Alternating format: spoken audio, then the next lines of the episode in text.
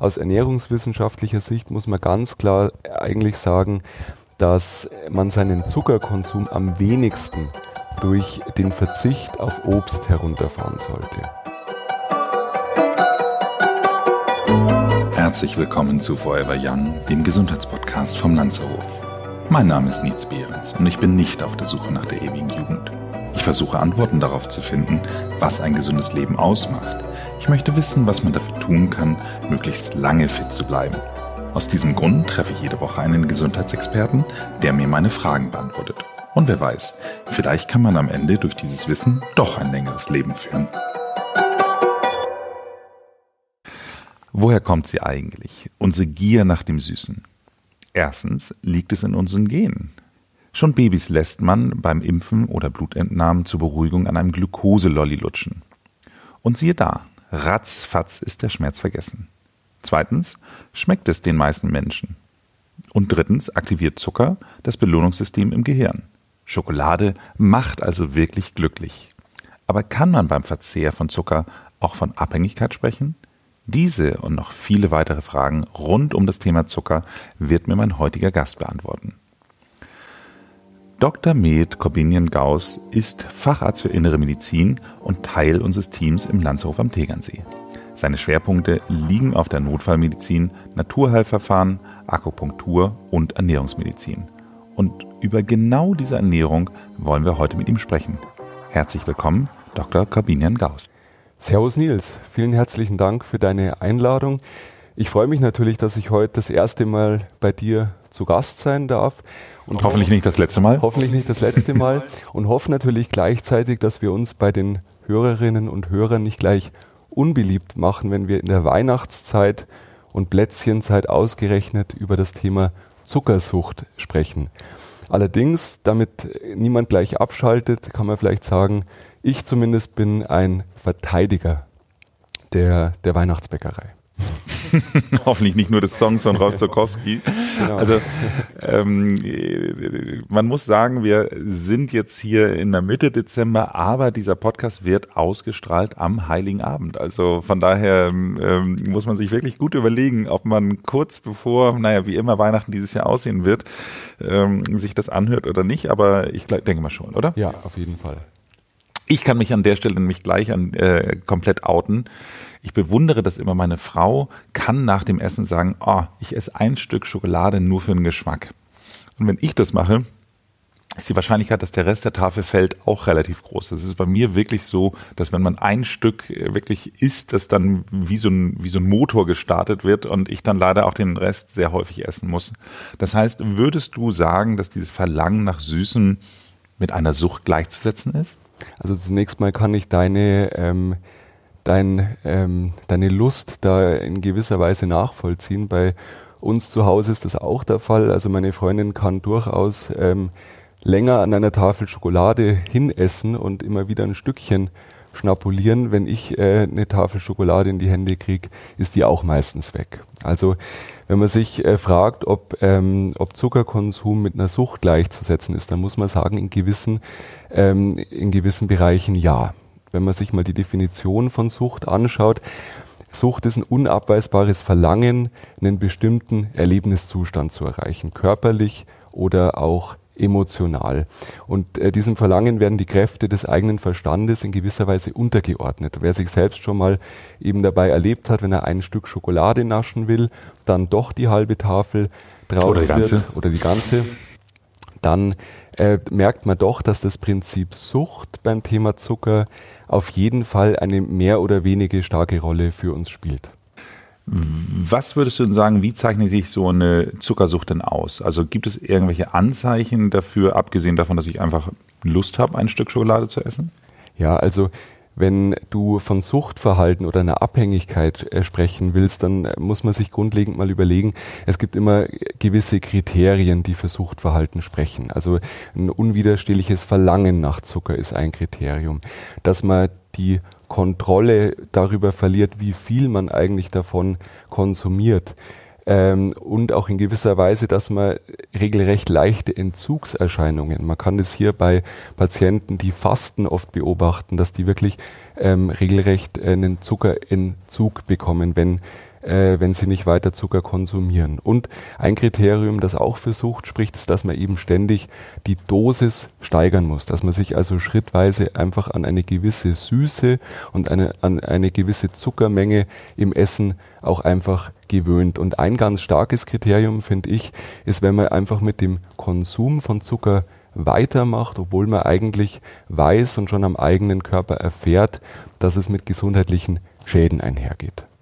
Also man muss sich einfach überlegen, ähm, wir haben ein, ein evolutiv gesehen ähm, eigentlich immer noch unser Steinzeitgehirn und es sehnt sich sehr nach Energie, deswegen ist dieses Verlangen nach kalorienreichen Nahrungsmitteln, nach Fett, aber eben auch nach Zucker eben besonders stark.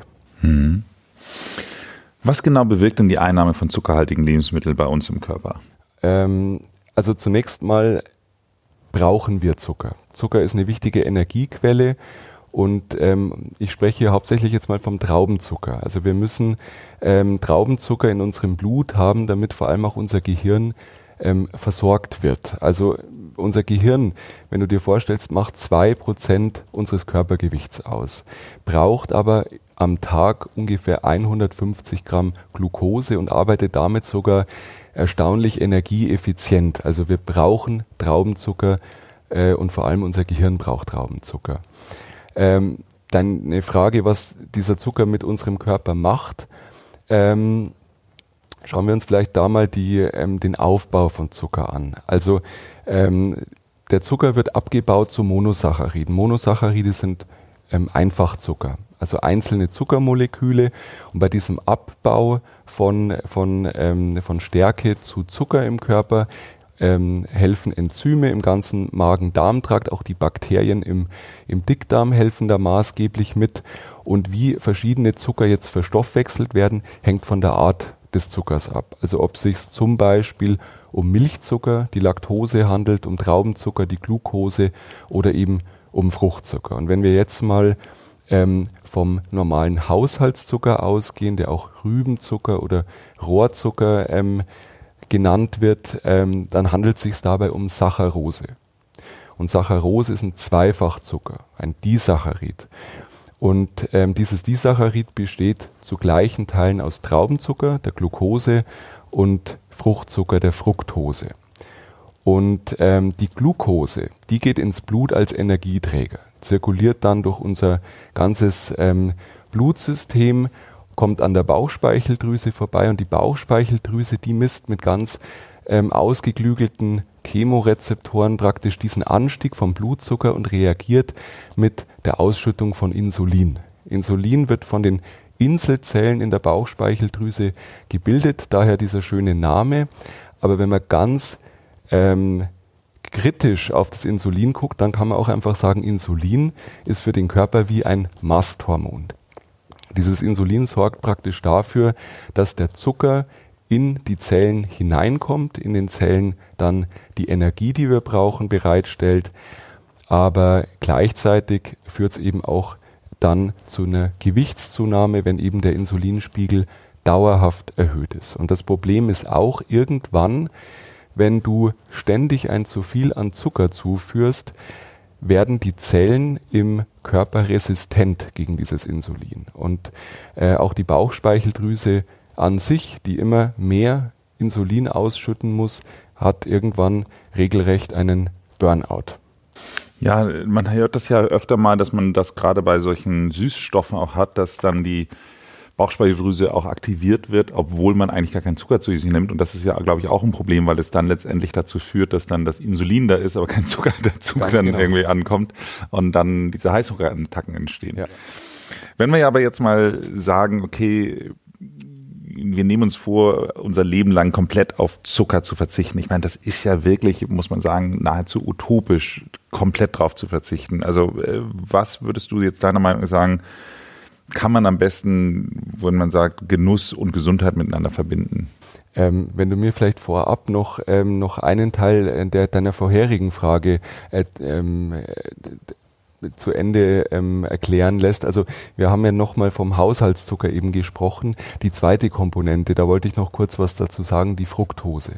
Ja, mhm. Also 50 Prozent Glucose, 50 Prozent Fructose. Und die Fructose ist eigentlich beim Haushaltszucker der wirklich besorgniserregende Anteil. Weil Aber klingt so gesund, weil da ja der Fructose klingt ja so, als ob das Fruchtzucker also was mit, mit, mit Obst zu tun hätte. Richtig, hat's auch. Ja, nur ein zu viel an reiner Fructose und ähm, ein ähm, ein Fructoseüberschuss ohne gleichzeitig Ballaststoffe zu sich zu nehmen, also durch puren Zucker, führt dazu, dass die Leber aus diesem exzessiven Fructoseanteil ähm, einfach Fett macht. Und das, äh, und das ist ein Riesenproblem. Also wir machen uns ähm, eigentlich damit unsere eigene Stopfleber. Jetzt, um auf deine, auf, deine, auf deine Frage zu kommen, also ein Leben lang auf Zucker zu verzichten, ist tatsächlich, wie du sagst, eigentlich utopisch. Wie kann man jetzt Genuss mit Gesundheit verbinden? Also man sollte sich, finde ich, ab und zu einfach eine Auszeit nehmen und sich mal mit dem Thema Essen und Ernährung generell beschäftigen und gerne auch mit dem Thema Zucker. Also du kannst dir zum Beispiel mal in dem Urlaub ein wissenschaftlich fundiertes und, ähm, und, und spannendes Buch über Ernährung vornehmen und ähm, dich mal grundlegend informieren, was macht Zucker eigentlich ähm, mit unserem Körper. Also wenn man sich heute anguckt, die Buchläden sind ja wirklich bis unter die Decke voll mit Literatur über Ernährung und über Zucker. Aber das Wissensdefizit bei den meisten Menschen ist trotzdem enorm. Das verwundert einfach manchmal. Und äh, das ist aber auch der Grund, warum viele einfach gerne Modediäten und, und Health Claims ähm, hinterherlaufen. Viele wissen es einfach nicht besser. Und ähm, das betrifft auch das Thema Zucker.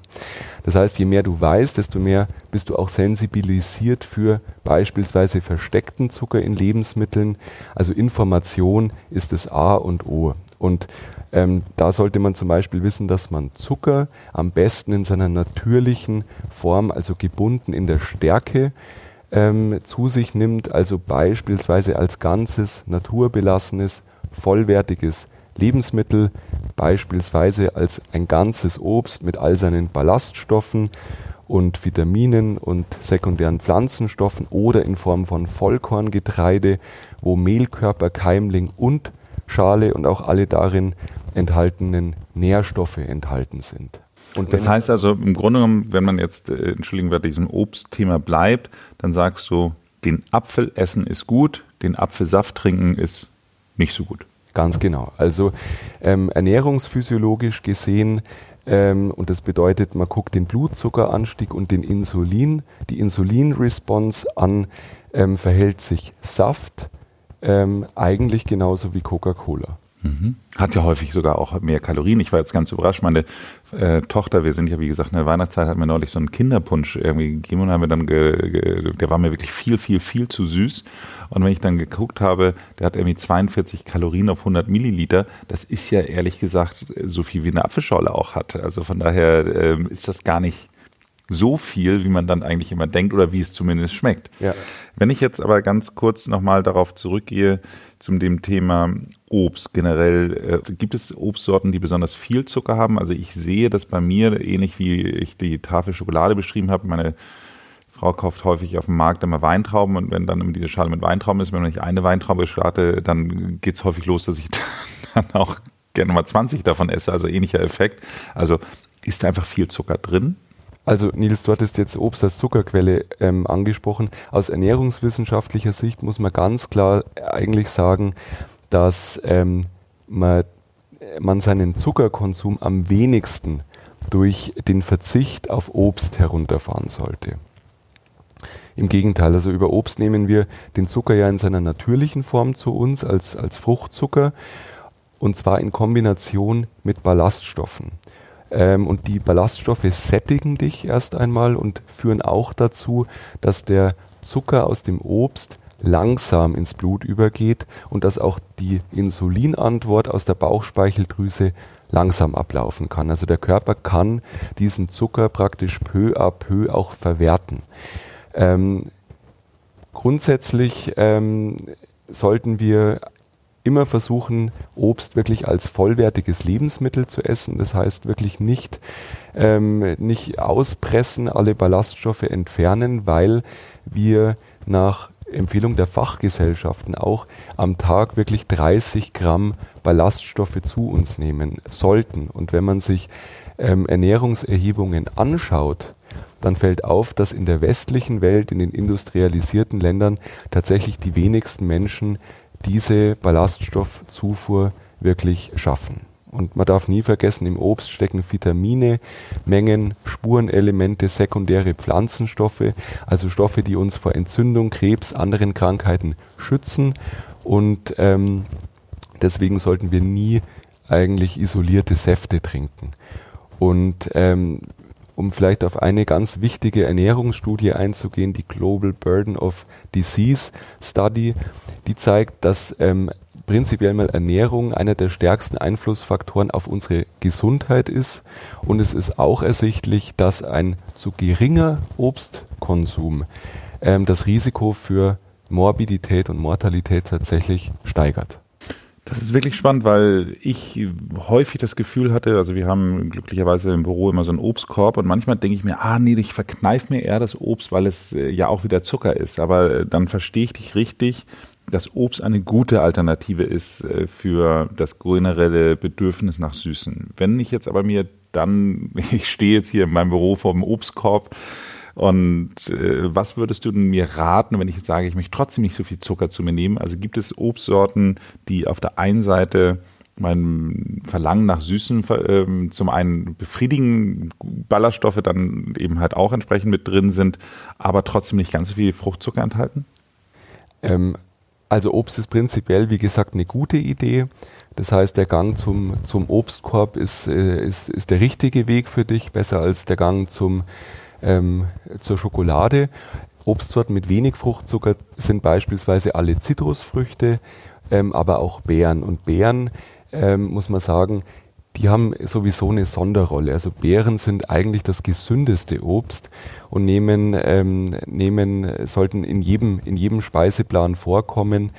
Beeren enthalten vor allem ganz viele Anthocyane, sekundäre Pflanzenstoffe, also hochaktive Substanzen, die auch vor oxidativem Stress im Körper schützen, die uns auch vor der Entstehung von Mutationen am Erbgut schützen und damit auch unsere, ähm, unser Krebsrisiko senken können. Gut, dann äh, werde ich mit Caro mal reden, dass sie bitte darauf achtet, dass noch mehr Beeren in unserem Obstkorb dann drin sind. Jeden Tag. Jeden Tag, sehr gut, sehr gut.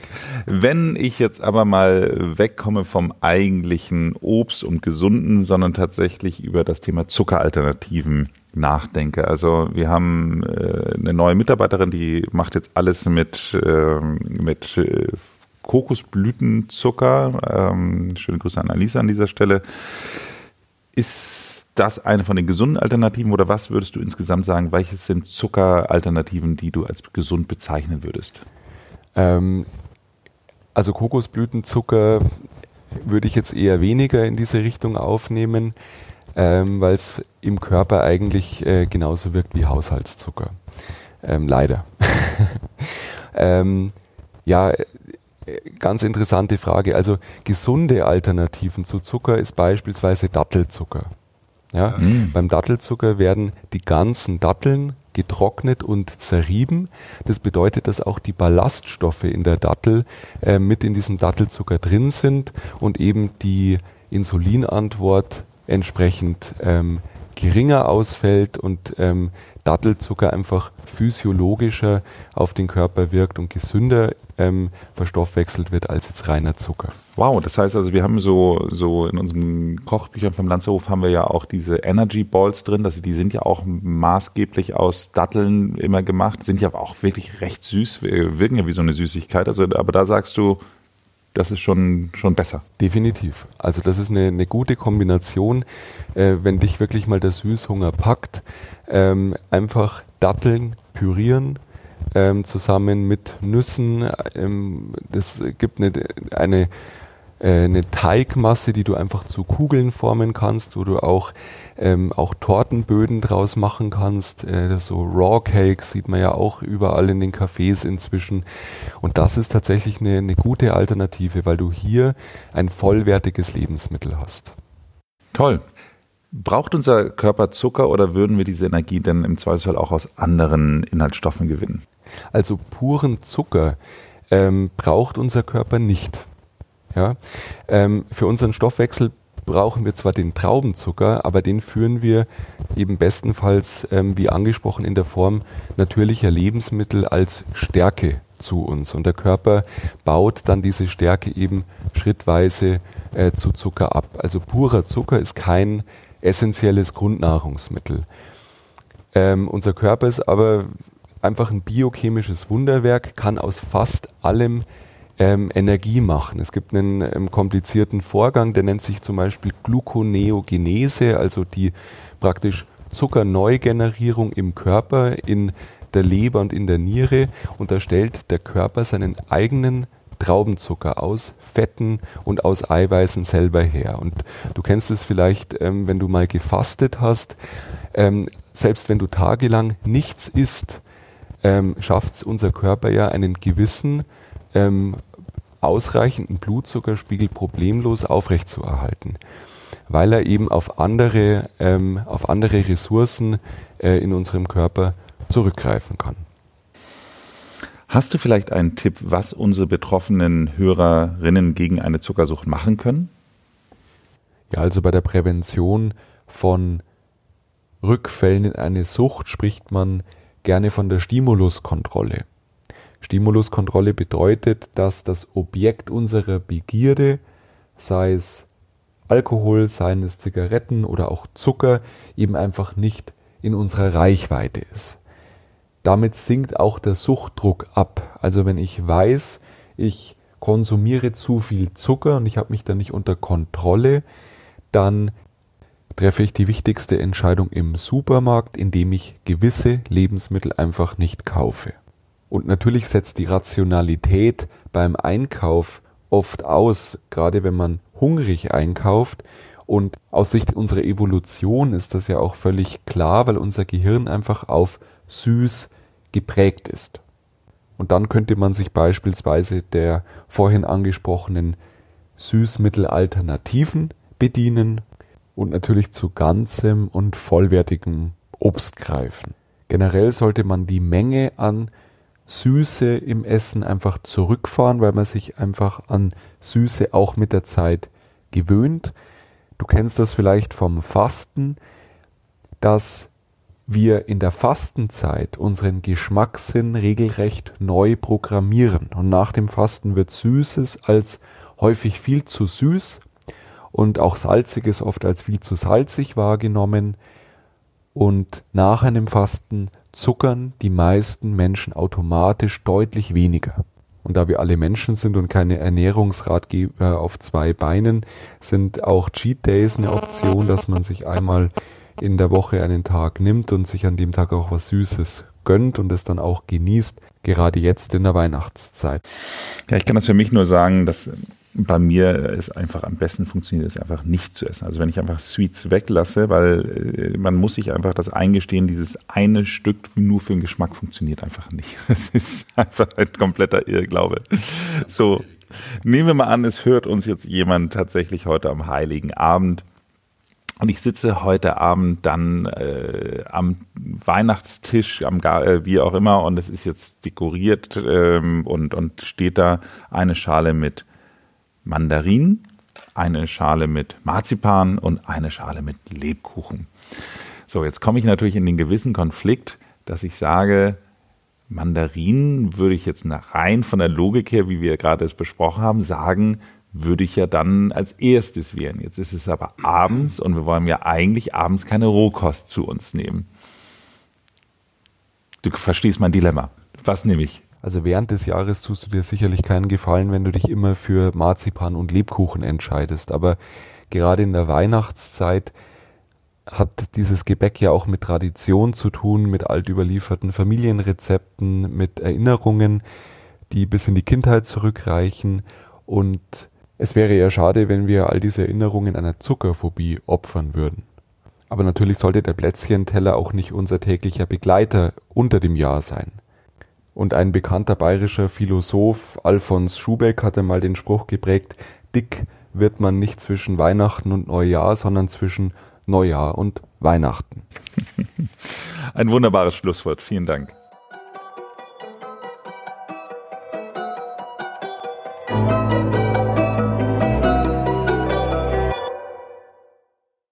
Sag mal, wie sieht es denn bei dir ganz persönlich mit deinem Zuckerkonsum aus? Mein eigener Zuckerkonsum? Also, um sozial erwünscht zu antworten, ich habe meinen Zuckerkonsum deutlich reduziert. Um ehrlich zu sein, es war schwer, weil ich in meiner Kindheit noch eigentlich den Großteil meines Taschengeldes in Süßigkeiten investiert habe und auch bis vor ein paar Jahren Zucker im Kaffee dazugehört hat, weil mir Kaffee anders einfach nicht geschmeckt hätte. Aber im Laufe der Zeit, und das war wirklich auch für mich interessant, verändert sich einfach der Geschmackssinn deutlich. Und heute brauche ich einfach deutlich weniger Süße im Essen und auch im, im Kaffee, im Tee. Und jetzt zur Weihnachtszeit sind meine persönliche Lieblingszuckerquelle die Zimtsterne, die seit ich mich erinnern kann, meine Oma gebacken hat. Kennen Sie auch jemanden, der zuckersüchtig ist? Dann schicken Sie ihm doch eine WhatsApp mit dieser Folge. Und das nächste Mal bei Forever Young geht es um vegane Ernährung. Sänger und Moderator Oli P. erklärt uns, wie er sein Leben komplett umgestellt hat. Abonnieren Sie diesen Podcast, damit Sie keine Folge verpassen. Ansonsten machen Sie es gut und bleiben Sie gesund.